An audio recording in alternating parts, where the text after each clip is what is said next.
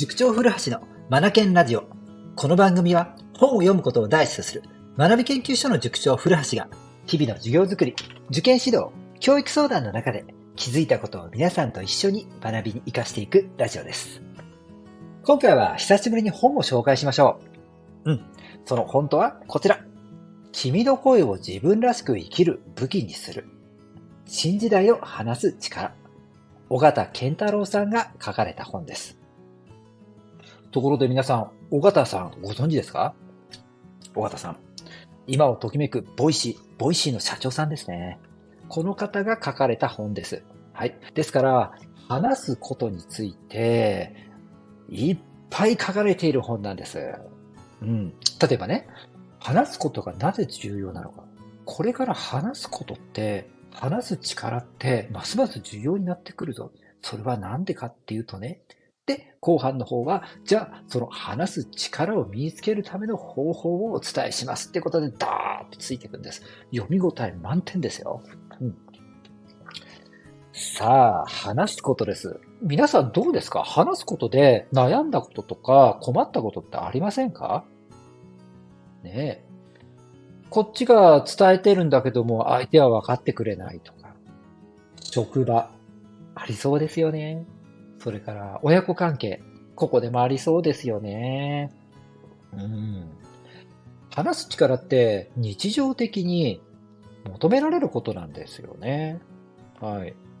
だから多くの方が、もうちょっと上手に話せたらなってきっと思ってるんじゃないかなと思うんです。うん。まあ、もちろん僕もその一人ですよ。はい。僕は塾で話すこと、まあむしろ伝えること、教えることか。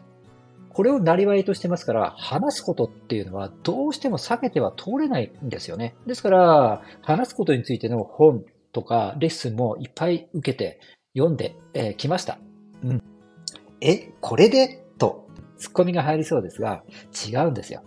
このようにしてラジオで一人で喋るのと、教室でね、複数の人たちの相手に喋るのって全然質が違うんです。うん。なんか言い訳みたいだからもうやめました。うん。さあ、本の紹介に戻りますね。えっとですね、この本読んで僕が思った感想です。もう、全編思いやりに満ち溢れてるなぁ、と思った。これが僕の感想ですね。思いやりです。うん。単に話す力がいかに大事かを伝え、そのテクニックを紹介している本ではなくてですね、初めから終わりまで、鉄頭鉄尾、相手を、相手ありきです。相手をおもんぱぐる、おもんぱかる姿勢が貫かれています。鉄頭鉄尾思いやりの一冊です。うん。この話す、話す力も自分が思ったことや考えたことを一方的に話しても相手に伝わらなかったら意味がないし価値がないですよね。そうではなくて相手の立場をおもんぱかり話をしてあげる。伝えてあげるっていうことが大事。だから相手が、相手がいて初めて成り立つのが話す力だということなんですよね。うん。そうなんです。これがね、随所に現れてるんです。思いやりの一冊ですよ。うん。例えば、話す力を身につけるには、まあ、ここでもね、話す話す力、技とか型がいろいろ紹介されていますが、これだけでは伝わらなくて、他にね、3つの事柄がですね、続くんですよ。3つとは何かっていうと、1つ目が伝えるための技術ですよね。話していても伝え、伝えられてなかったら意味がないですもんね。伝えるための技術。それから、聞く技術なんですよ。あの、話、話上手な方って聞き上手ですよね。うん。聞き方についての、あの、方も紹介されてますし、で、この聞き方がですね、また、ここが一番思いやりを感じますね。うん。相手の話を聞いてあげる。うん。自分よりも相手を優先させてあげる。もうこれって奉仕の精神ですよね。これ、聞く力には絶対必要ですよね。はい。えー、あちょっといろいろ紹介したいんですが、あの、本を 皆さんが手に取らなくなると困ってしまいますので、手に取っていただきたいという意味を込めてですね、ここで紹介することはやめますので、具体的には本書を手に取ってください。お願いします。それから、会話を盛り上げるために場作りって必要なんですよね。そのことについても触れていると。これら3つ、伝える、聞く、場作り、この3つですね。これが話す力をサポートするんです。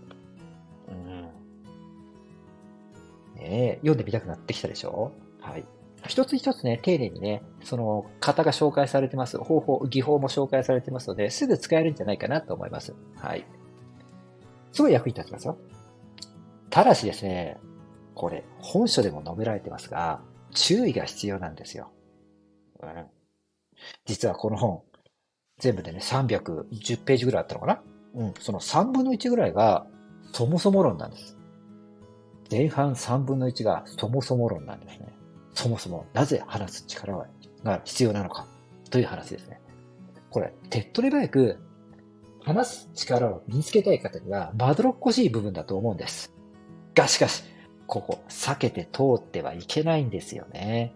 尾形さんも本書で述べていますが、まずは自分の型を知ること。つまり自分が普段どのような話癖を持っているのか、具体的なのか抽象的なのか、俯瞰的な話するのか順行型なのか、自分の癖を知るべきだ。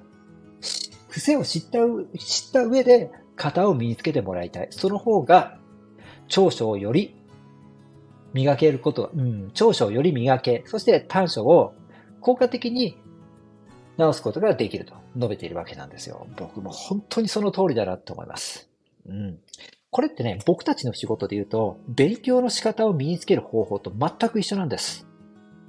勉強の方法もいろいろあります。しかし、自分が今どのような勉強の仕方をしているのか、どんな時間の使い方、どんな判断をしているのか、ここをですね、きちんと抑えないと、技術を身につけてもうまく使いこなせないんですよね。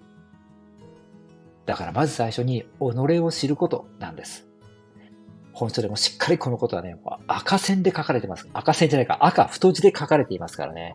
僕もここはもう首がね、もう本当にもげるぐらいうなずきで読みました。うん、そうなんです。まず最初に自分のことを知らなくっちゃと。うん、これですね。